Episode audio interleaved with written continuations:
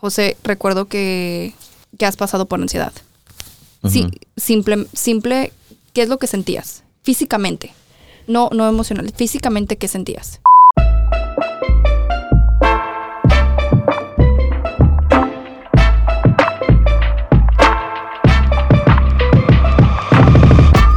Mi nombre es Presley, bienvenidos al podcast En el Ojo del Huracán. Acompáñanos mientras navegamos las tormentas de la vida y descubrimos la calma en el centro del huracán.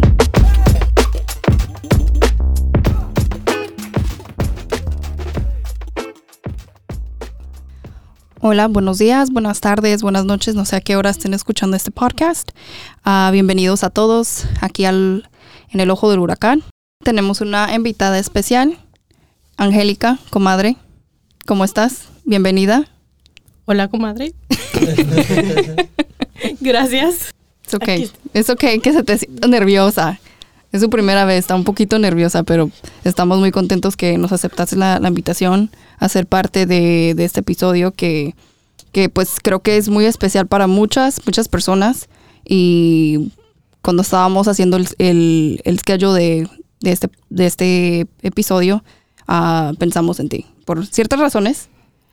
Gracias por pensar en mí.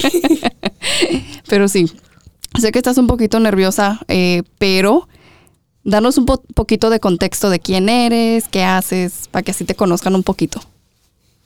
Hola, me llamo Angélica, soy esposa y mamá de dos niños, una, una que se llama Eliana y otro Sebastián, el niño Sebastián.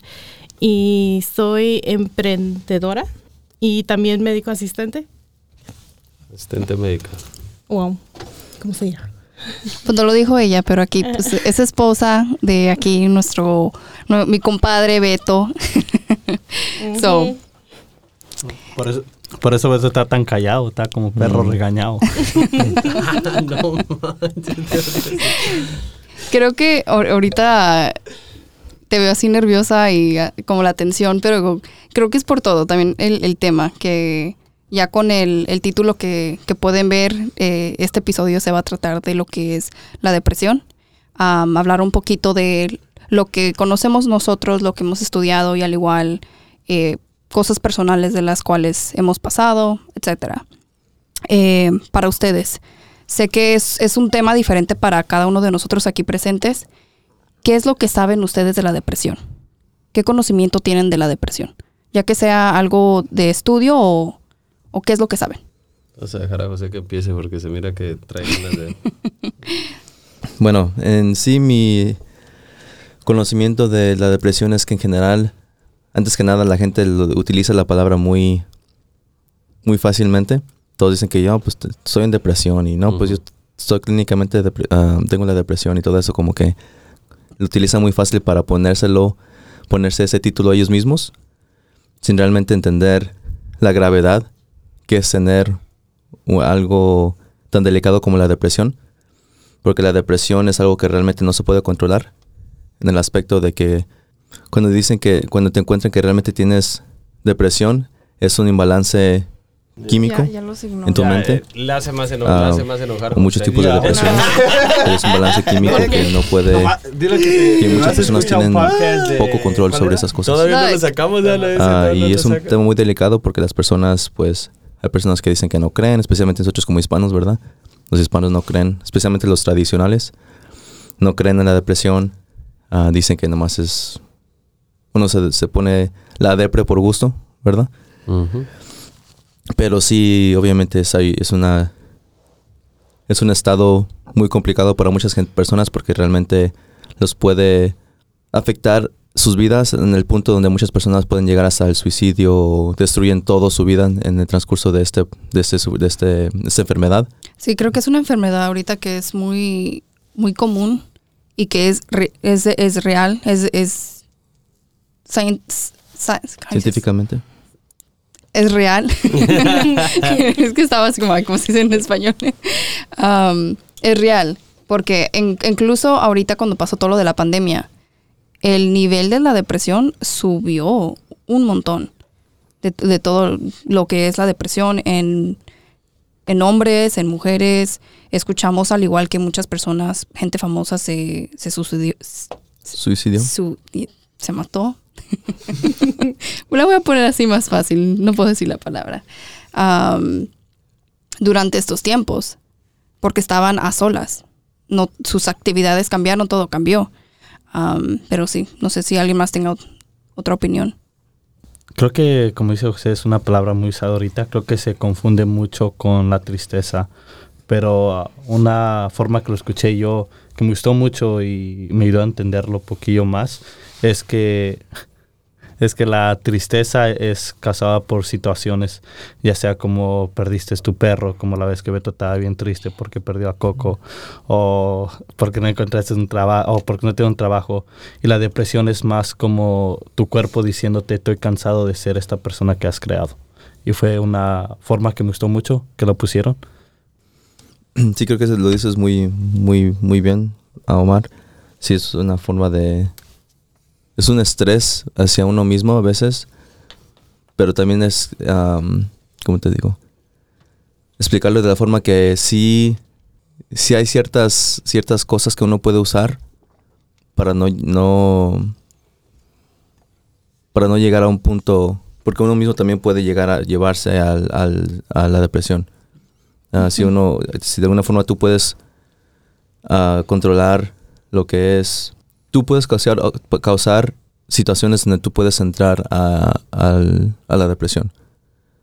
Tú te puedes poner en ciertas situaciones donde puedes causar problemas a ti mismo, donde dices, toda mi vida es un problema, no, encuentro solución, y en ese mismo, al tú mismo encerrarte en un cuarto oscuro, a veces batallas en encontrar la puerta, ¿no?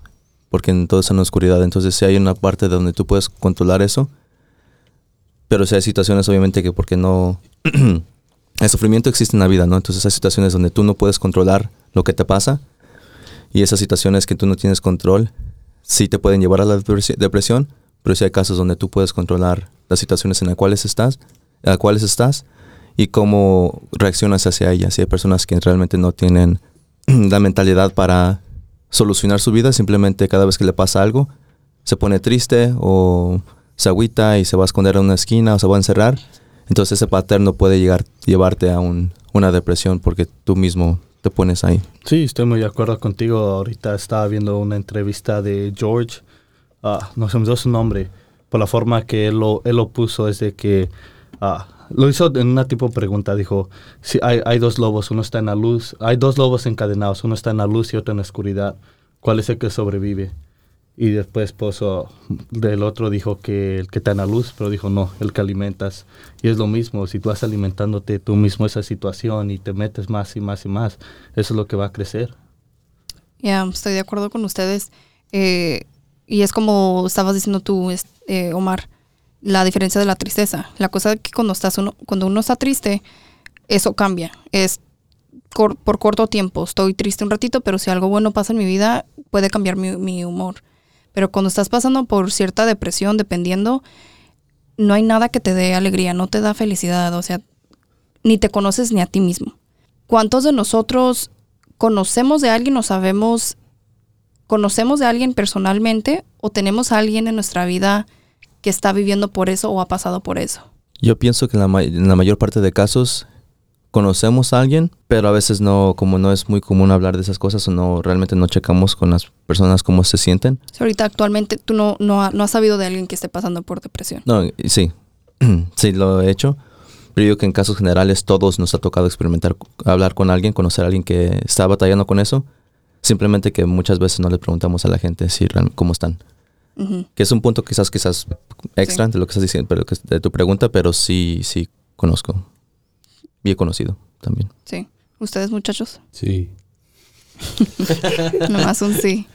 Eh, Angélica, ¿tú has conocido de alguien? Sí, también. Ya. Creo que en el momento cuando uno ya va conociendo, conoce de personas que están pasando por la depresión, es muy diferente, porque hay, hay etapas. Am, ¿Todos aquí presentes han pasado por depresión? Sean honestos. A ver, voy a pasar por fila. José, lo- voy a hacer un poco personal. José, ¿has pasado por depresión? No, me ha tocado experimentar un poquito con la ansiedad, pero... mm, Va, porque va. Mm. va, va de la mano la ansiedad. Mm, Bueno, puedes llegar, ya. Me ha tocado experimentar Sí. un poquito con la ansiedad, pero... Omar, Ah, ya, creo que. Beto, no, ah, mira, no, Ah, creo que, creo que sí, creo que no, en sí no lo he experimentado en its fullest, en su- por su completo, pero sí lo he experimentado, se puede decir, por partes. Y ya. Beto. No. No, creo que. Creo que sí. Pu- Bueno, para mí creo que. No sé, como que. Este tema que pa- para mí. sí, es un poco diferente porque no sé. No sé si me relaciono con el tema. Y creo que muchas veces. No, no sé si es por lo mismo de que. He estado yo, yo en ese, en ese pensamiento que. Y crecí con ese pensamiento que la depresión no existe después ya como que poco a poco fui, fui aprendiendo, fui aprendiendo que, porque pues ese es, ese es el- eso es lo que nos enseñan. Entonces para mí como que en cierto punto de mi vida era como que, como la depresión es para los débiles, tipo.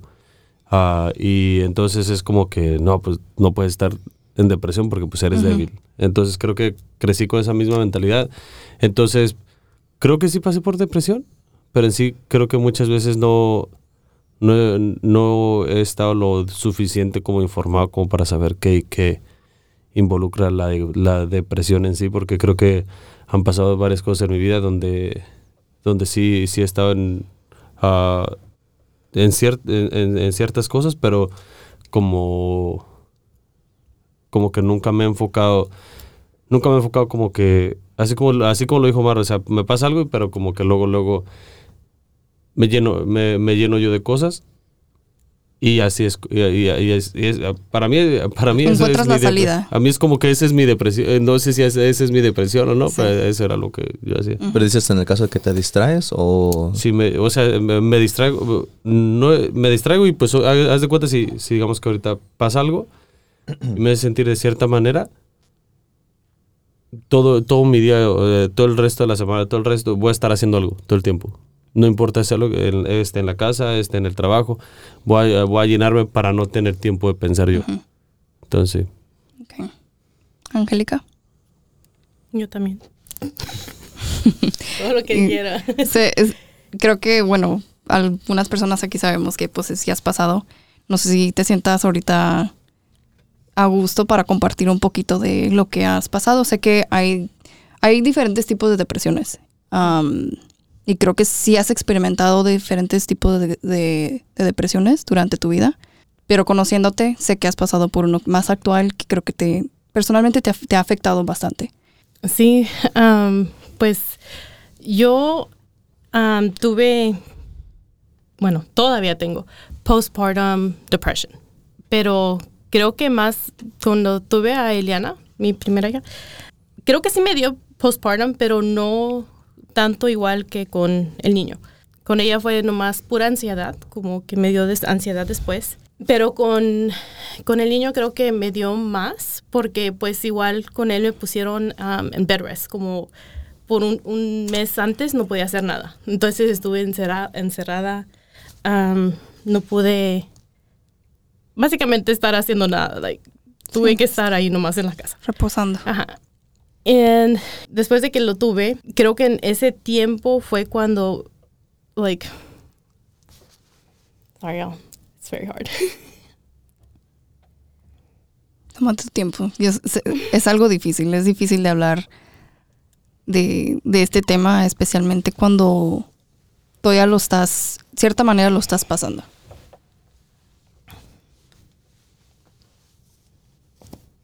So, cuando nació Sebastián, yeah, I'm gonna say my baby because, más porque hablo de esto no significa que no quiero a mi bebé, ¿ok?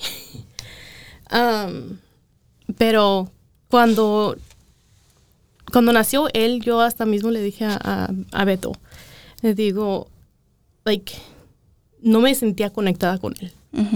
Like, lo podía estar cargando, pero no me sentía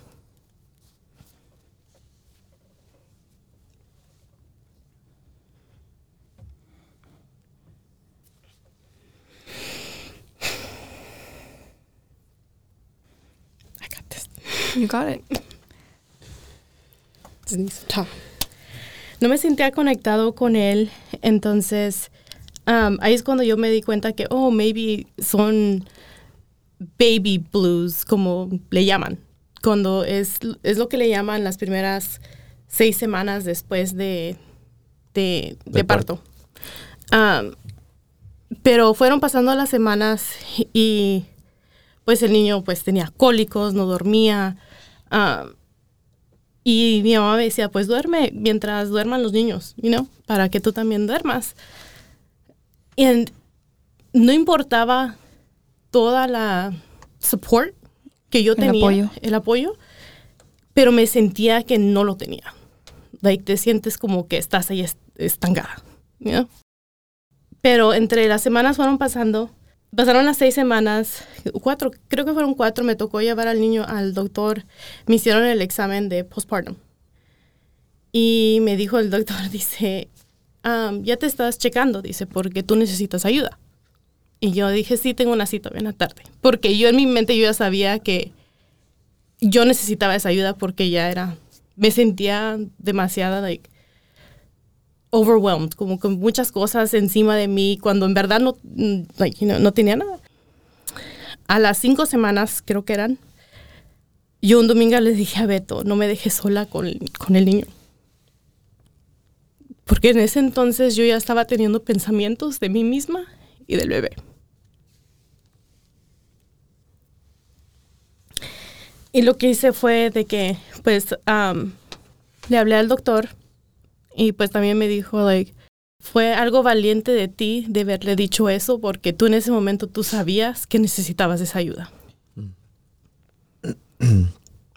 And como dice Beto, una vez a mí también él me dijo que la depresión era esto y lo otro. Yeah. Lo que tenías tú, te dijo. Yeah, like back then me había dicho de la depresión que no, que it was all en la mente. Sí.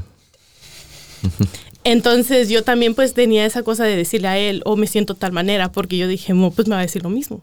¿verdad? I'm blazing you out. Um, pero yo, like, estando en, en el medical field, como que yo sabía en ese momento que yo no estaba bien. Mentalmente yo no estaba bien. Entonces, la doctora dice, ok, well, ese primer paso cuando tú te sientes de esa manera, tienes que buscar la ayuda, porque si no la buscas, te vas a estancar tú más y más vas a, vas a pensarlo. Yeah. Nomás había noches que, noches, días, que me podía llorar más por nada. And I think it was just igual, las hormones, hormonas. Pero creo que donde yo llegué fue, están tres fases del postpartum, que el primero es tristeza postpartum, la segunda es psicosis postpartum y luego es postpartum ira.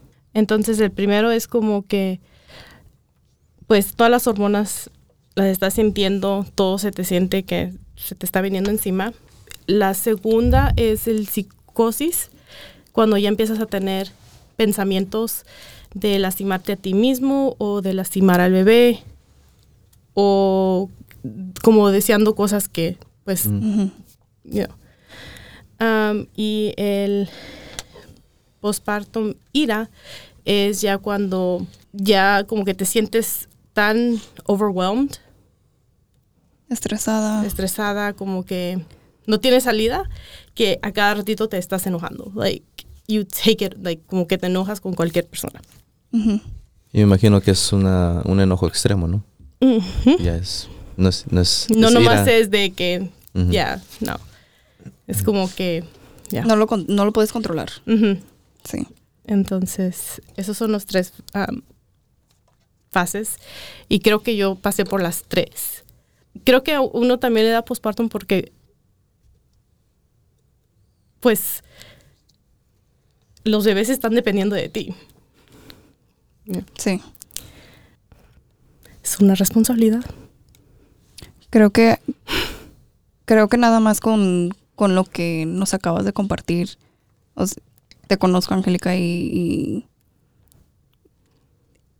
o sea, me, me duele saber, o sea, que, que, este- que, que pasaste por eso, que, has, que, estás pasando por eso y por las partes de partes en tu vida que los demás no ven, que nada más tú sabes que, que estás pasando, porque es lo que es la depresión. Hay ciertas cosas que sí, como hay estas fases de, de depresión que hay otras personas que lo pueden ver, pero la depresión es más fuerte cuando estás a, a solas, porque te desconoces. Y, y es como te dijo tu doctora, tu doctor, que eres muy valiente de, de la manera que lo estás procesando y que lo estás hablando, porque no es fácil. Y, yo- no soy mamá y, no sé lo que sientes, lo que se- sentiste, pero sé que es algo muy difícil porque no nomás lo he visto contigo, sino con otras mamás. Am, te aplaudo, la verdad, porque sé que amas a tus niños. O sea, yo lo sé, porque lo veo, amas a tus hijos. Beto, sorry que te pongo en esta posición, pero me gustaría saber tu lado de, de tener a alguien en tu vida que, que está pasando por la depresión y que están muy cerquitas a ti, a tu día a día. ¿Qué quieres saber de eso? Tu lado, tu, como dicen, el- el- hay, hay dos, dos caras de la moneda. Mm, De mi, creo que, pues de mi parte, pues eh, así como yo lo, lo había dicho, ¿no? Fue, fue también pues la, la, ignora- la ignorancia de uno que pues no sabe, no sabe qué tranza, uno piensa que pues todo el tiempo, como ya, ya lo dije, cree, cree que nada más es algo, algo mental nada más, que pues así como lo dije hace rato. Entonces yo como que pensaba que como que no, pues ya nada más reza, es sobre, ya se va a solucionar, ¿no? Entonces creo que ahí es donde está equivocado uno y aparte, y aparte también pues creo que me, me ayudó, me ayudó y sí, y sí fue, sí fue, sí fue un tiempo, sí, la verdad sí fue difícil porque pues obviamente verla a ella y, y pues no saber hacer, no saber como qué hacer, no saber si de verdad le está ayudando, no saber si si de verdad me, me estaba contando todo por lo mismo de que, de que pues yo no sabía ni qué tranza. Entonces como que sí le, sí le cae uno, ah, a mí sí me, sí me cayó machín y, y pues aparte sí, sí pues fue difícil todavía ah, porque pues obviamente había, había veces que le, le trataba de ayudar, de ayudar, o sea, salir, llegar a trabajar y, y ayudarle y como que al mismo tiempo como que todavía verla llorar y, y digo, chino, o sea, ¿qué más, qué más puedo hacer? O sea, ya no, no, o sea, no sé qué más hacer y, y trataba de ayudarle más. Entonces creo que en, en, en ese punto fue donde, donde, donde también como que, no sé, al mismo tiempo creo que, sí, lle- lle- llegó, llegó un punto donde, porque ella pensaba que al mismo, al mismo tiempo que no, porque ella me decía, no, es que tú no sabes qué es lo que, lo que lo que yo lo que yo estoy pensando, lo que yo quiero hacer y todo eso, pero al mismo tiempo yo también estaba teniendo los mismos pensamientos que ella. Pero yo no se los decía. Entonces era como que en ese momento como que ahí fue donde como que supo como que chin como que también le está afectando a él. Entonces ahí fue para mí fue fue me ayudó me ayudó mucho experimentarlo porque me di cuenta que no es de débiles. Y, y fue donde comprendí, comprendí mucho como a todas las mamás que, que les ha pasado algo en, en, en ese en ese aspecto toman esa decisión o no saben pedir ayuda porque solo toma un momento que te dejes llevar por ese sentimiento que tienes en ese momento. Y, y lo compartía, o sea, yo, yo lo compartía, o sea, chino, o sea, no, no digo que está bien, pero al mismo momento es como que en ese momento, en ese momento no estoy bien mentalmente y terminé haciéndole algo y alguien que amo y es, difícil, y es difícil ponerte en esa situación si no estás en esa situación. Entonces para mí me ayudó en ese aspecto y, y sí, es difícil y creo que pues obviamente es, uno está en la, en- la equivocación de, de que todo el tiempo como que si rezas este, va a estar bien. Y si rezas, va a estar bien. Y, si, y era una de las cosas que estaba escuchando ahorita que hay, razón, hay, razones de por qué tenemos la ayuda que tenemos. Tenemos psicólogos, tenemos personas que nos pueden ayudar. O sea, sí, o sea, tenemos, o sea, no es, no es coincidencia que también tengamos doctores. Si, si, Dios, si Dios cura todo, o sea, o sea, ¿para qué queremos doctores? Entonces creo que es lo mismo, obviamente es lo mismo con lo que es con lo que es la depresión hay, hay cierto lugar donde hay ciertas cosas que obviamente sí te puede ayudar Dios. O, sea si Dios lo que Dios Dios quiere te va a ayudar pero al mismo tiempo tienes que apoyarte de lo o sea si si, si, hay, si hay, más cosas de, de, darte la oportunidad y quitarte y quitar uno quitarse uno de la mente donde donde nada más piensas que que todo lo puedes solucionar si pasa el tiempo creo que entre más pasa el tiempo es, ah, es algo que, que, entre más y más te, va, más te va afectando. Creo que para mí cuando... Ahí fue, ahí fue cuando yo se lo dije a Angélica, creo que fue en el momento donde pues yo también...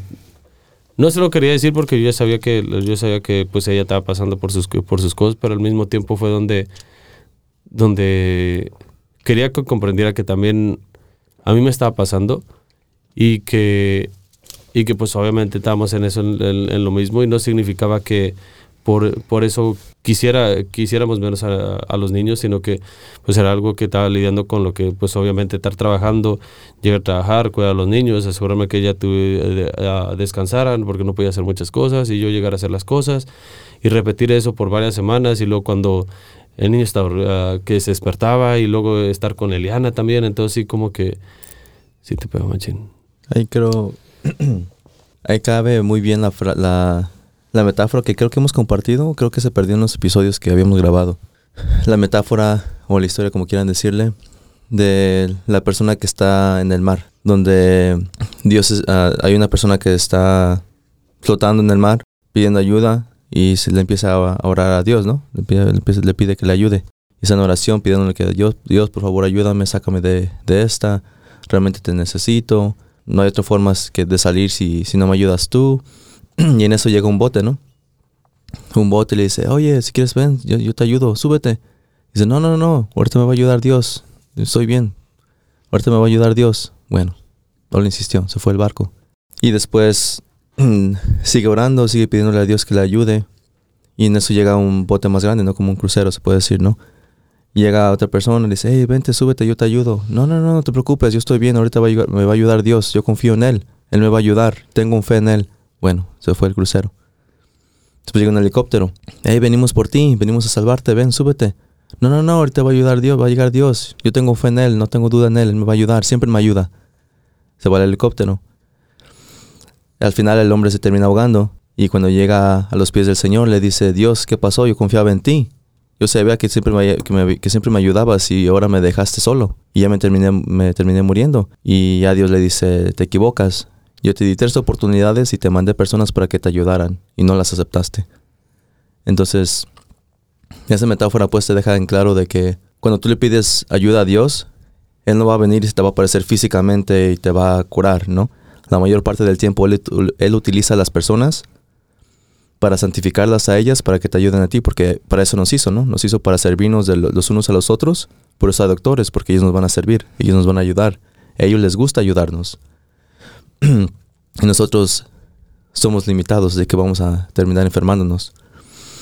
Y creo que ese es el, concepto que mucha gente batalla, ¿no? Que como son cosas psicológicas, cosas que no son físicas, como no es un brazo quebrado, no es que te cortaste el dedo, no es que tienes una tos que estás en gómito, ¿no? Son cosas físicas que son difíciles de, ver visualmente, que mucha gente piensa que es algo que la gente se imagina, ¿no? Una tontera que la gente, una fase, un, un, mal día, se puede decir, ¿no? Y no, no, por eso mismo no, la gente no le da tanta importancia, o más bien no busca la ayuda adecuada. Porque bien, yo he visto muchos casos, ¿no? Donde personas que tienen una enfermedad grave, sea un cáncer o lo que sea, y si un doctor te dice no, todos, incluyendo la familia, se ponen al tiro. Hey, vamos a buscar otro doctor que sí sepa. Y van preguntando, pero tiene que haber una solución, tiene que haber una solución. Y buscas otro doctor y otro doctor. Hasta sales del país para buscar un doctor que sí te, que te dé una esperanza. Pero no le tomamos la misma importancia a las enfermedades mentales. Dicen, ah, pues es porque, porque quiere, ¿no? O está enfermo, o está, en depresión porque quiere, porque, porque no es suficientemente fuerte, por muchas excusas. Pero el punto es que no le dan la importancia. ¿Y qué es lo que pasa? Que las personas terminaron ahí muchas veces por situaciones que le pasan a su alrededor, cosas que ellos no pueden controlar, o a veces situaciones que ellos pueden controlar, pero también porque no tenían un sistema de apoyo. Entonces el tiempo no va a curar eso, porque si terminaron ahí por falta de apoyo o por situaciones que no fueron de ellos, el tiempo no va a arreglar eso. Solamente que haya un cambio, que ellos pidan ayuda o que el- realmente la gente l- se ponga al tiro y les empiece a ayudar, ¿no? De que, oh, esta persona está batallando por algo, hay que ayudarlos, ¿no? Y si no, que hemos conocido yo creo muchos casos, no sé si ustedes hayan, hayan pasado por eso, pero yo me acuerdo muy bien a un muchacho, pues obviamente hay muchos famosos, ¿no? Que tienen dinero, que tienen fama, muy carismáticos, muy alegres. y no te das cuenta ya para el siguiente día te llegan las noticias de que esta persona se suicidió. Y pues cómo, si era una persona muy alegre, muy chistoso, sabía que tenía todo bien en su vida. Y a mí me ha pasado de que hay personas en mi escuela, eh, cuando que, que estudié con ellos, que igual, muy alegres, muy amigables, bien sonrientes, chistosos, tenían muchos amigos. Y de un día para otro te llega la noticia de que se terminó suicidando. Y pues razones tenían muchas, porque pues no se perdieron a sus papás o estaban en drogas, lo que sea. Pero tú nunca te, nunca te enteras de eso hasta que ya es muy tarde. Pero siento que son... Eso pasa, pero a veces también puede pasar, aunque tengas el apoyo de la gente, de, de tu familia, de todo. Creo que es, esta enfermedad, la depresión, es, una, es algo que es muy difícil de entender porque cuando ya lo pasas ni tú lo entiendes. Si vas y buscas ayuda, cuando, de ver- cuando tú de verdad dices, ¿sabes qué? Ocupo ayuda, vas y agarras ayuda, pero al igual no lo entiendes, porque no lo sabes explicar lo que estás sintiendo. So, y, es válido, sí, hay, hay personas que pasan por esto, por situaciones de su vida, que por cosas de su familia, por mamá, por, por papá, o por algo que les pasó, por, por la pérdida de un ser querido, etcétera. Hay diferentes maneras de, de que puedes empe- empezar o ya tienes la depresión sin que tú te des cuenta que, ya la- que, estás pasando por esa enfermedad, porque es una enfermedad. Y una de las que es muy, muy común, que es como que, ok, ocupas como reflexionar y decir, ok, estoy pasando por esto y ocupo ayu- ayuda. Primero es cuando nada te hace feliz, aunque estés con tu familia, te sientes sola, solo, con- aunque tengas los mejores amigos, pero de todos modos se sientes sola, solo, no le encuentras alegría a nada y te ves al espejo y no te conoces. Y ahí es- ya son síntomas de depresión. Más simplemente con verte en el espejo. Y nomás verte y decir, no me conozco, no le encuentro punto a la vida. Ahí es cuando, ok, algo no está bien y ocupas ayuda. Pero primero lo primero es decirle a alguien que no estás bien. Dicen que, dicen que cuando, vamos a decir que como yo, right? Um, tenía esos pensamientos, pero yo tenía miedo de tener esos pensamientos. Entonces, estaba leyendo una cosa donde decía que cuando tú tienes miedo a tener esos pensamientos, todavía tienes um, co- conocimiento a lo que estás haciendo. Ya cuando no le tengas miedo, es cuando es like ya es una emergencia, like ya necesitas esa ayuda in- inmediatamente. Una ayuda es como un- una señal, pues, de que todavía sí. estás Ya, cuando control. cuando tú tienes miedo de hacer, like cuando tienes miedo de tener esos um, pensamientos. Es un muy buen punto. Y sí creo que tiene mucha razón Presley en la parte que dice que las personas tienen, como tú dices, ¿no? En tu testimonio, ¿no? Que tú sabías que tenías el apoyo, porque la tenías prácticamente, pero tú no la sentías, ¿no? Y dice Presley, pues hay personas que la tienen, pero no la... Una, no piden la ayuda, porque obviamente tienes personas que te quieren, pero si no dices, oye, estoy batallando con algo, pues nunca te van a ayudar. O otra, aunque la tengas, a veces no es suficiente, ¿no? Y yo digo que ese es un punto muy, muy válido, especialmente para las, para, para las personas que están batallando con eso. Simplemente que yo digo que también para agregar, las personas que realmente están batallando con eso, si no tienen apoyo no pueden salir. Entonces, Sí. no es de que no es necesario porque sí la es, es, es esencial para poder salir de ahí. Ok, Obviamente la gente quizás que esté batallando con eso no la va a sentir, pero sin apoyo, sin pedir ayuda, no van a salir de ahí. Ya sea ayuda Ujú. profesional, ojalá familiar, ¿verdad? O de amistades, ah, pero mínima, mínima profesional, ¿verdad? Que es la que importa mucho. Es muy importante. eh, ¿Algunos de ustedes han ido a un psicólogo? No. Y es una conversación que, una conversación que ya hemos tenido, Angélica. La verdad que e- es difícil tomar el- la decisión de voy a empezar a ir al psicólogo. Es difícil. Porque es como que tienes que cambiar toda tu rutina. Como que, ok, tengo que, es como que una extra hora o dependiendo cómo manejes, vayas a manejar cuando ya decidas ir a tomar esa, tomar esa ayuda. O sea, va a cambiar muchas cosas y es como que, ay, no sé, hoy voy a hablar con un extraño. O sea, son muchas cosas que se te vienen a la mente. Pero al momento que ya lo haces, te das cuenta de la necesidad que todo humano necesita. De simplemente sentarte enfrente de, de, de alguien que no conoces, no te conoce, hablar con esta persona y ver qué tanto, qué tanta ayuda necesitas para sanar para todo, personalmente, espiritualmente, hasta todo eso te ayuda, hasta físicamente, cómo va cambiando todo. Hoy incluso en el trabajo me hicieron otra vez el Culture Index y me dice, me estaban ayudando, like, ay, cambiaste esto, esto y esto y otro, lo cambiaste. ¿Qué es eso?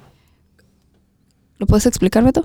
El Culture Index es, es como un programa que te describe como tiene diferentes categorías. Es básicamente tu personalidad, básicamente como un examen de tu personalidad, de cómo eres y cuál es tu mejor... Es decir, el estilo de trabajo, tu personalidad, tu... tu- eh, ¿Cómo, explor- eh, cómo, cómo, puede, ¿Cómo puedes encontrar básicamente más tú lo que...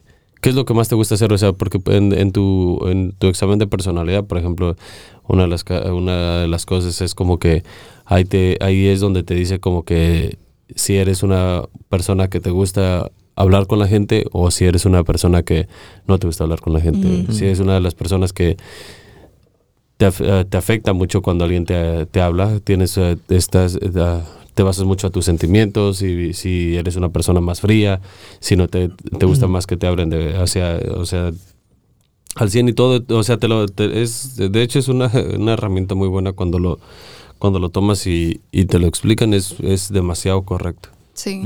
Um, pero como les decía, mm, y me hicieron uno cuando empecé a trabajar y me acaban de hacer otro hoy. Y me dice el que me estaba explicando la que cambié de esto y lo otro, me dice, ay, mira, ya, ya estás con más energía. O sea, ya te ves, o sea, en el, creo que es el EU, si no me Un equivoco. puntaje, un puntaje, ¿no? Dijo, o sea, ya estás más, más con más energía, como más contenta, you know? Y, y eso nada más se refiere a lo del trabajo, ¿verdad? Pero yo manejando para acá tenía todo eso en la mente, lo de lo que el nuevo resultado.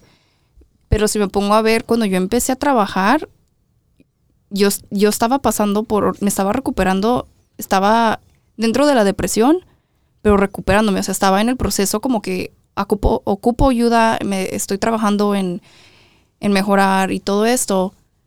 Y ahorita estoy en un punto en mi vida que no puedo decir que estoy 100% ya bien, pero sí estoy mucho mejor a lo que antes estaba. Y, y, ahí, y es como que nada más con ver eso te, te pones a reflexionar, como empecé a ir con una psicóloga y sí me ayudó ahorita, ya, ya, no, estoy, ya no estoy yendo, pero estoy trabajando en otras cosas para no regresar a, es, a ese punto. Y ahí, y ahí es como que todos ocupamos ir con un psicólogo, aunque estés bien, aunque digas, no, pues yo no estoy en depresión, yo no sufro de ansiedad, yo no tengo nada, no, no te das cuenta de la necesidad que re- en realidad tienes hasta que tú vas y te paras ahí y hablas con una persona. En mi opinión me gustaría aclarar bien eso, esa invitación que les está haciendo Presley, porque creo que mucha gente no tiene la perspectiva o no se la cuentan de la forma que yo pienso que ayudaría, ¿verdad? Mm, Mi opinión. Muchas personas no van al doctor hasta que se enferman, ¿verdad? Pero también muchos sabemos que hay formas de que puedes ir y que, se llama la prevención, ¿verdad? Ir a un doctor, chequearte bien generalmente para asegurarte que estás bien. El físico también, que es parte de, ¿no? Asegurarte que estés bien generalmente antes de que llegue un problema más serio. Entonces, en ese caso sería lo mismo lo que dice Pressy, ¿no? De que todos deberían de ir a un psicólogo. Yo digo que simplemente es para ver realmente si realmente necesitas estar en un programa más serio, se puede decir. Yo, siéndoles honesto, sí he estado. He ido, ya no estoy yendo, pero sí fui. Ah, me ayudó, pero no lo vi necesario ya continuar. Y eso también es basado al- a la opinión de, de la terapista. Pero la forma que yo traté de navegar eso, la forma que yo, me- se puede decir, me convencí, yo digo, obviamente, enfermedades mentales existen, ¿no? Nosotros sa- sabemos que el Alzheimer existe, personas que el cerebro se empieza a dañar y pierden la memoria, ¿verdad? Y ya no conocen a sus amigos, a su gente, ya se quedan viviendo, no sé, los 20 años por el resto de su vida. O sea, esos casos existen.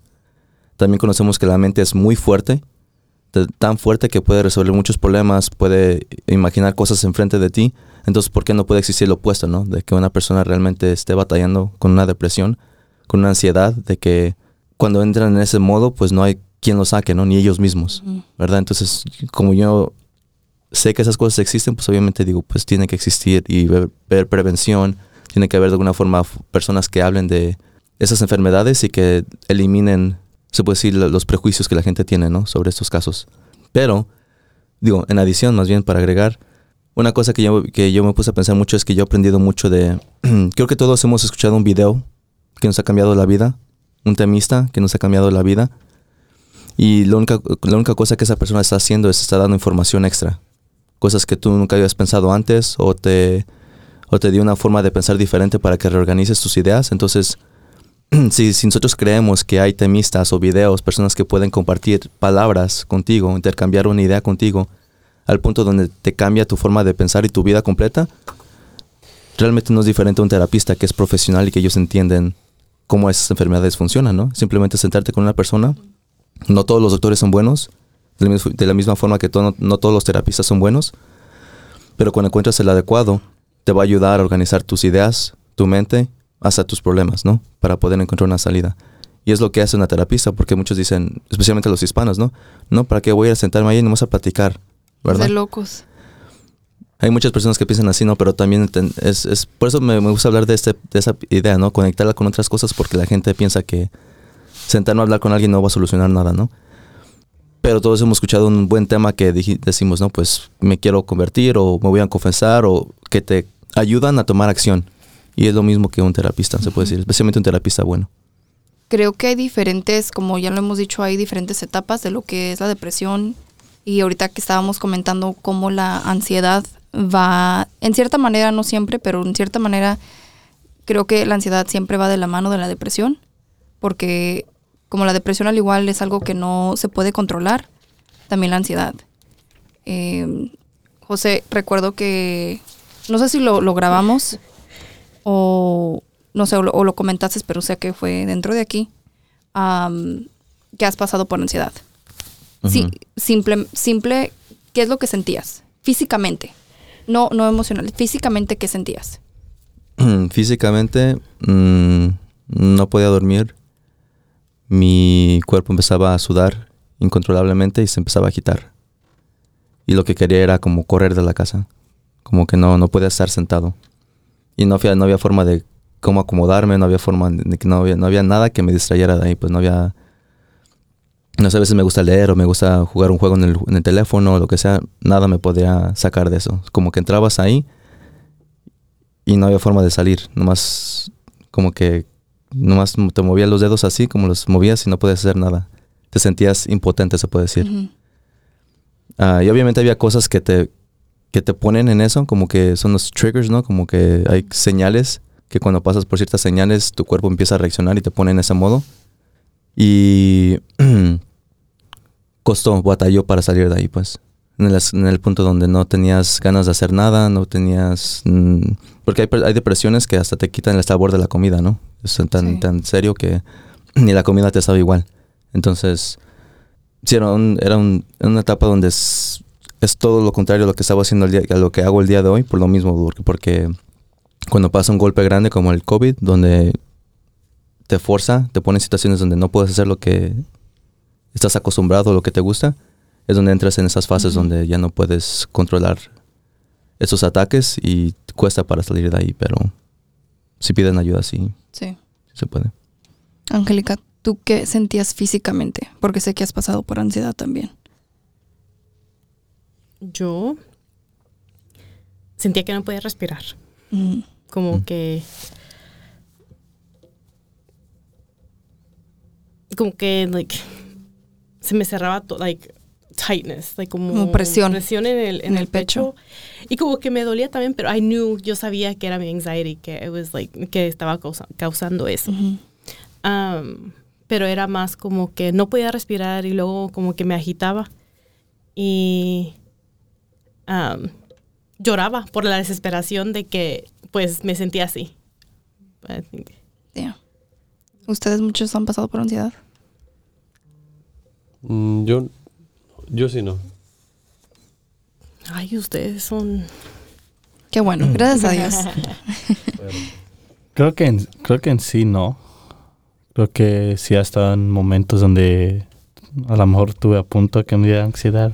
Creo que no lo conozco suficiente para saber si, si fue ansiedad. Ahorita que Ujú. están describiendo qué es lo que era, creo que sí. creo que definitivamente ha tenido momentos. Creo que ah, sí, creo que sí, es, es como ustedes dicen. Oye, eh, pensaba que no, pero ahorita que lo empezaron a describir dije, ah, no manches, entonces sí, era, eso era lo que era. Sí. sí, ah, Es que muchos no saben, muchos piensan que la depresión nomás es tristeza, y, solamente eso. y- y creo que también es, es difícil, es como dijo Beto, es difícil por, por lo mismo. Es que no se nos decía eh, como hispanos que o simplemente ocupa, lo que ocupas es trabajar, o simplemente es flojera, o, o tú estás loco, o no sabes lo que estás haciendo. Creo que también es por eso de que es, es difícil para nosotros decir, oh, es- ¿sabes qué? Entonces ese- esa era ansiedad lo que tenía. No, entonces creo que creo que más que nada es eso, es, es difícil. Es dif- creo que es difícil decir, oh, eso es lo que tenía por lo mismo que todo, todas nuestras vidas eh, se nos dijo eso, estás loco si estás pensando eso, Sí. o simplemente es falta, o lo que ocupas es trabajar. Entonces es difícil decir, oh, no, la ansiedad o la depresión es algo real y es algo que, que nos pasa, porque sí, no, sí nos pasa. Ya, y, y es la razón por qué primero le pregunté a José y a Angélica, porque, o sea, ustedes nunca me lo han comentado que yo sepa, pero a veces uno no sabe qué está pasando por ciertas cosas hasta que lo escuchas de otras personas como que, ay, yo he sentido eso en, esta situación o en esta otra situación. Y lo que es la ansiedad, tu cuerpo, tu cuerpo, es tu cuerpo te está avisando de algo. O puede ser que hayas pasado por un trauma y que esté reaccionando de, tu cuerpo está reaccionando, sudas, te pones a temblar, te da, no puedes respirar, pero es tu cuerpo reaccionando a una actividad o un pensamiento que ya pasó, lo que está pasando, y es tu cuerpo reaccionando, o sea, se está tratando de defender de algo que no puede controlar. Y es al igual tu pensamiento, tu mente tratando, tú humanamente tratando de como controlar, pero no puedes porque es como que tu mente, tu mente contra tu cuerpo, como en una batalla que tú es como que ya, y es como que, ok, ya, ya, pero no, no lo puedes controlar hasta que encuentras la manera de salir de eso. En sí no sé si lo que yo fui fue como clínico, no sé, pues es que yo sé que hay personas que literalmente tienen como ansiedad crónica, donde pues batallan con eso constantemente. Por- por- para mí sí fue una, se puede decir una temporada y fue por lo mismo de que pues a mí me gusta estar, ah, no sé, estar activo, estar trabajando, estar ocupado, estar saliendo con gente. Y pues durante el COVID pues no, no se podía hacer nada, ¿no? No se podía hacer literalmente nada. Y más para agregar, pues había, apenas había terminado mi estudio y literalmente por un año no pude hacer nada porque pues nadie estaba entrevistando, nadie quería trabajar, entonces yo pues acababa de, graduarme y quería... am, Empezar tu carrera. y iba a usar otra palabra que se me fue. Quería, que- quería empezar mi carrera y pues no se podía. Entonces yo me, me sentía como que no podía hacer nada, no, no podía moverme, todo lo que me gustaba no se podía hacer. Empezaba mi coordinación como coordinador en pastoral y nadie se podía reunir, nadie podíamos ir a la iglesia. Entonces yo literalmente todo lo que tenía, mi responsabilidad, no podía hacer nada. Estabas Ah, como atado de mano. atado literalmente. Y no por gusto, no, porque literalmente no podía hacer nada. Más aparte, pues, problemas de mi relación en aquel entonces, pues, literalmente todo lo que podía pasar mal, me pasó mal. Ah, y obviamente pudo ser peor porque pues no perdí a nadie, en familiar, ningún familiar, nada de eso, ¿verdad? Pero me costó mucho. No, honestamente no pedí ayuda. Yo me tocó sa- salir de eso solo. No fue solo. gracias a Dios. Pero sí, literalmente me acordaba de que pues me paraba los días que no, pues, no tenía que hacer nada, me paraba, me iba al café o al panera, lo que sea, y me ponía a estudiar. Y muchos días no quería hacerlo, pero me forzaba a hacerlo. No, pues tengo que hacerlo porque ni modo que me quede en la casa sin hacer nada. Me forzaba, me paraba, aunque no quisiera. Y me sentaba allá, a veces me sentaba allá y no hacía nada, pero al final, el- como después de dos horas ya, pues mínimo estudiaba poquito, ya organizaba mis finanzas, lo que sea. Entonces, literalmente fue como de día a día, de un paso a la vez, un paso a la vez y ya al final terminé Sí. con todo eso. Pero sí costó. Creo que mi anxiety empezó cuando em- empecé a tener niños. Creo que porque like, cuando nacieron como que, you know, like, obviously te dolió para tener esos niños, ¿verdad? Pero cada vez que alguien los cargaba o lo, lo car- la cargaba, lo cargaba, like, yo nomás le decía a Beto, be like, míralos, míralos. But era mi ansiedad de que como que ay, Madre. Como Proteger. que me desesperaba porque yo no lo podía tener, pero alguien más los, los tenía cargados. Pero yo también sabía que yo tenía que dejar eso porque pues si me seguía preocupando así, pues más peor me iba a pegar. Pero por eso duré tanto para venir. Ah, bueno, like, to acercarlos a tanta gente de un Sí. solo. Porque como que me... Y todavía tengo esa ansiedad de como cuando venimos con mucha gente y ellos están ahí como que, ay, yo ya estoy pensando que algo les va a pasar o que, you know, like, mi mente ya está pensando, overthinking, como más de lo que puede pasar. Sí. So, y creo que nada más estando tú ahorita tu testimonio y hablando de lo que acabas de comentar, hay muchas mamás que siento que se pueden relacionar contigo. Y, y es como te lo dije anteriormente, eres muy, muy valiente de poder venir y hablar de esto porque no todas pueden hacerlo porque al igual es, algo, es un tema demasiado difícil del cual, del cual hablar y, y venir aquí a, compartir tu historia con, con los demás. Antes de que terminemos, ¿en qué ¿de qué manera, porque sé que al igual Jesús está en tu vida, ¿en qué manera lo has puesto en esta situación en tu vida? ¿En qué manera te, está, te ha ayudado o te está ayudando? la primera cosa que era, era, like, si lloraba el niño, nomás lo dejaba ahí que llore. No, nada, nada le va a pasar con llorar. Era- y me, me iba sola and just pray. En que me diera paciencia porque no, no, yo, yo ya, you know, y like, just praying en ese momento como que me calmaba. Like. Ok, ya, ahora ya puedo regresar. Ya, te daba la paciencia. ¿Qué consejo le darías a una mamá que está pasando por esto? Por eso lo que estás pasando tú, por lo que pasaste, ¿qué consejo le darías? que no tenga miedo a expresar lo que está sintiendo. Porque especialmente en los tiempos de antes, como dijeron ellos, no se podía expresar los sentimientos que uno like, sentía porque pues it devalued you like. Devaluaba. ajá. así como tanto como un hombre a una mujer porque Sí. decía oh no pues no puede o pues qué tanto está haciendo en la casa pero que y si está sintiendo sentimientos así que I mean, son normales porque unas personas sí las van a sentir pero con que tú sepas que necesitas esa ayuda y lo aceptes Aceptarlo, pedir ayuda. Beto, ¿qué consejo le darías a una persona que sé que en cierta manera lo pasaste tú al igual, pero qué consejo, tú como papá, como esposo, qué consejo le darías a, a esos hombres ahí que puede ser que sus esposas estén pasando por eso? ¿Qué consejo les darías a ellos? diría que eh, en una creo que sería mejor si pides ayuda. Ah, creo que como uno como, como hombre nunca está acostumbrado especialmente a, a pedir ayuda y creo que es mucho mejor también cuando hablas de tus sentimientos de igual manera, porque mucho eh, muchas veces están pasamos, eh, pasamos por lo mismo y no, no queremos expresarnos de, de, ah, por lo mismo de que pensamos que ah, de este si ya por sí están pasando por eso todavía como que para decirles eso, pero creo que se identifican más cuando les Ujú. les decimos. Y pues yo no, yo no busqué ayuda, pero creo que, creo que por lo mismo que uno no es valiente para tomar, para tomar esa ayuda. Creo que muchas veces la ayuda está ahí, nada más que uno no la, no la toma.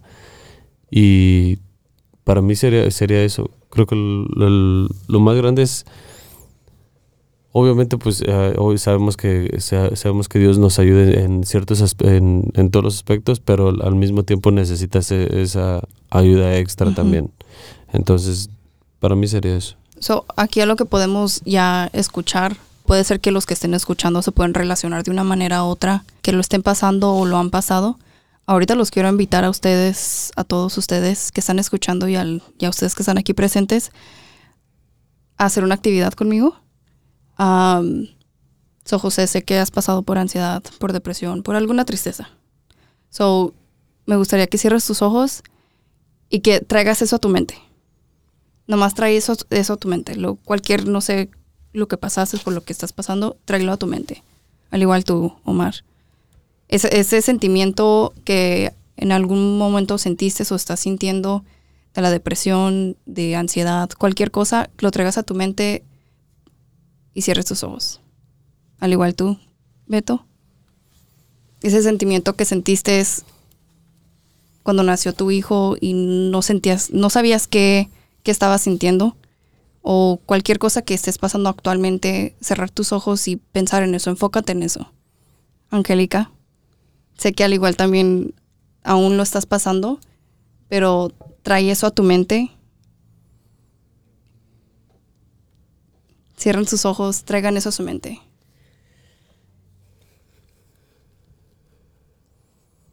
A los que están escuchando al igual, si han pasado por tristezas, están pasando por depresión o ansiedad en este momento, traigan ese sentimiento, ese, esa angustia, ese sentimiento de tristeza, a lo mejor no, no, se están en- no se entienden, no saben por qué están pasando por eso, por qué pasó eso, traigan eso a su mente.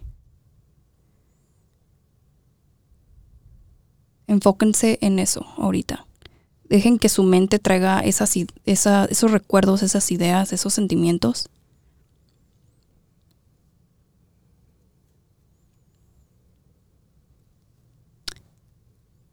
Y ahora quiero que sigan cerrando sus ojos, pero enfóquense en su cuerpo. Que al pensar en esos sentimientos, empezar a pensar en lo que pasaron, que está sintiendo tu cuerpo en, ese en este momento.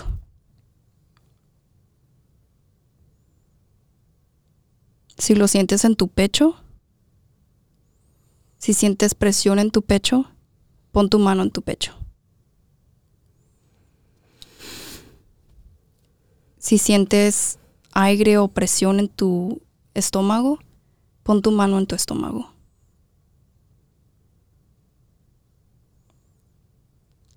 Si estás sintiendo algo alrededor de tu cuerpo, pon tu mano en ese lugar.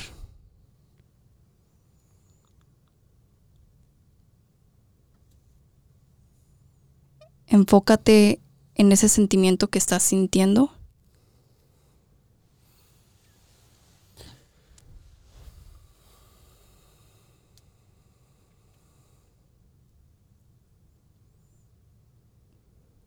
Enfócate en dónde está tu mano en este momento. En ese sentimiento, en ese pensamiento que te llevó a sentir eso.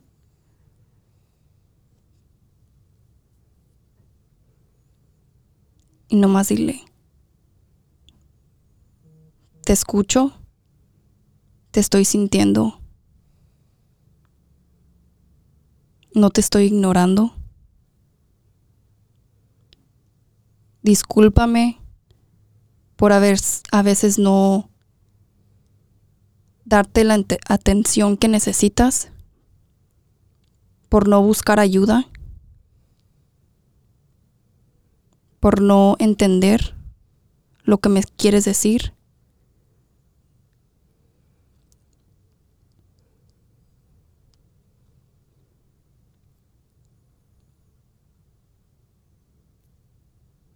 Y ahora quiero que respiren profundo.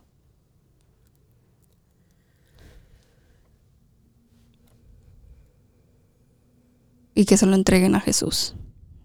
Cualquier sentimiento o pensamiento que estén sintiendo ahorita.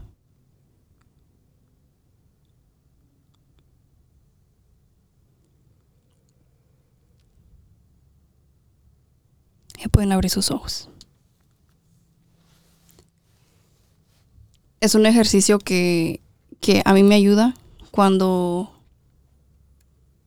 me, me estoy sintiendo de cierta manera o no sé cómo entender a mi cuerpo cuando me está diciendo algo, cuando estoy pasando por ansiedad.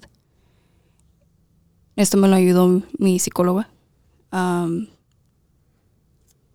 No toma mucho de tu tiempo. Toma menos de cinco minutos. Puede ser que tome más, dependiendo de cómo te estés sintiendo. Pero es algo que puedes practicar, que lo puedes hacer en tu casa, en cualquier, en cualquier lugar.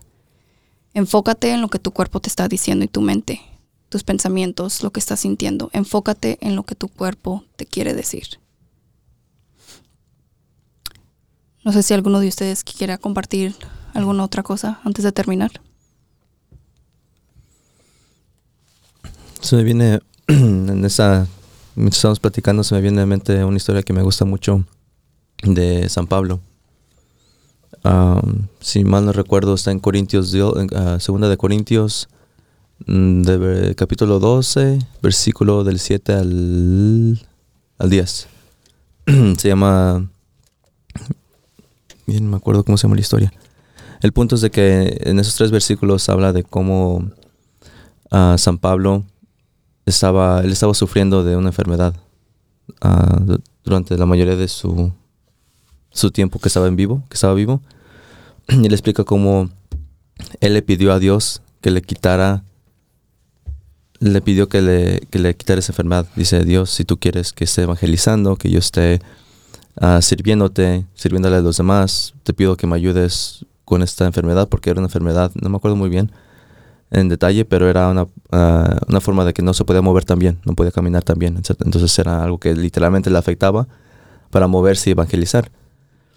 Y en el transcurso de su oración le pidió tres veces a Dios que le quitara ese, esa, esa parte de su cruz. Y Jesús, le básicamente le respondió a Dios, porque Jesús ya no estaba con ellos, ¿verdad? Básicamente le dijo que, que no se preocupara por su enfermedad, que la gracia de Él bastaba, era suficiente para, para, que él, para que él cumpliera su misión en este mundo. Entonces básicamente no le quitó, se puede decir como util- utilizando las palabras que, que hizo Jesús, ¿no? que no le quitó el cáliz, no le quitó esa, esa parte de su cruz. Y al final de esos versículos él básicamente dice que empezó a tener gozo en su enfermedad, porque en su debilidad entonces él era fuerte. Y me llamó mucho la atención en ese aspecto porque uno se pone a pensar de que uno entiende que es imperfecto, que es débil sin Dios, pero después nos sorprendemos qué tan débiles somos, ¿no? Después cuando realmente somos débiles, decimos, ¿por qué soy tan débil? ¿Por qué no soy fuerte? Cuando literalmente nos lo decimos, ¿no? Especialmente nosotros que conocemos de Dios decimos, es que yo soy débil sin Dios. Pero en un momento de debilidad nos sorprende, nos asusta y nos da miedo entregárselo a Dios. Y creo que un corazón que realmente esté humillado o que esté débil, realmente acepta la voluntad de Dios. Y por eso es que San Pablo dice que es que en su debilidad es cuando es más fuerte, porque es cuando Jesús puede, cuando Dios puede trabajar más fuerte en él. Y simplemente me, me gustó eso para un capítulo como estos. No, pues yo, ah, nomás la frase que, hizo Job- que dijo Job es una de mis favoritas y que me ha ayudado mucho, que es, ah, Dios no sé dónde me estés llevando, no sé cuál sea tu voluntad, pero simplemente dame las fuerzas para hacer tu voluntad. Y es una que me, ayuda, me ha ayudado mucho en mis momentos que no, no he sabido qué hacer, entonces, ya. Bueno, pues Gracias por compartir, chicos. Gracias, Angélica, por estar aquí, por compartir tu testimonio con nosotros. Angélica, muchísimas gracias, en serio. Sí, la verdad que escuchar, escucharte sé que mu- muchas personas, mujeres y hombres, pueden ver la perspectiva de lo que es una madre y lo que es la depresión de otro punto, porque la depresión es, creo que es un tema muy, muy largo, muy detallado, que nos podemos ir en diferentes maneras y formas en, en este, en este en específico eh, en tu, tu testimonio. Am, gracias. Vamos a estar al igual orando por ti, por tus bebés. Tus bebés. Bebés. Gracias. Gracias por la invitación, aunque estaba nerviosa. No, no estuvo tan mal. Ok. Sí, no estuvo tan mal. Y sé que estabas nerviosa, pero estuvo bien, ¿o no? Más o menos. Y- Ya te relajaste. Ya. Hace unos de callada. ya para la siguiente vez ya mejor ya va a estar más un poquito más, más abierta. Ah, pero no, de todos modos, muchas gracias, Angélica. Eh, y al igual a todos ustedes, si están pasando por algo similar que se pudieron relacionar, busquen de cierta manera o de una manera u otra ayuda. Hablen con alguien que sea cercano a ustedes. Díganles que no están bien, que ocupan ayuda. O- ocupan de un psicólogo, psicóloga, hablen, busquen, bu- busquen recursos, que es muy necesario porque con un pensamiento, un acto, en un momento puedes cometer un, un error, un error que puede cambiar tu vida para siempre y no nomás la tuya, sino las personas que te quieren. So, los invito a que busquen ayuda si están pasando por eso o si saben de alguien que está pasando por eso, ayuden a esa persona, porque a veces en ese momento no es lo suficientemente fuerte para levantarse y buscar ayuda. Y nomás recuerden que Jesús siempre está contigo, siempre está a un lado tuyo.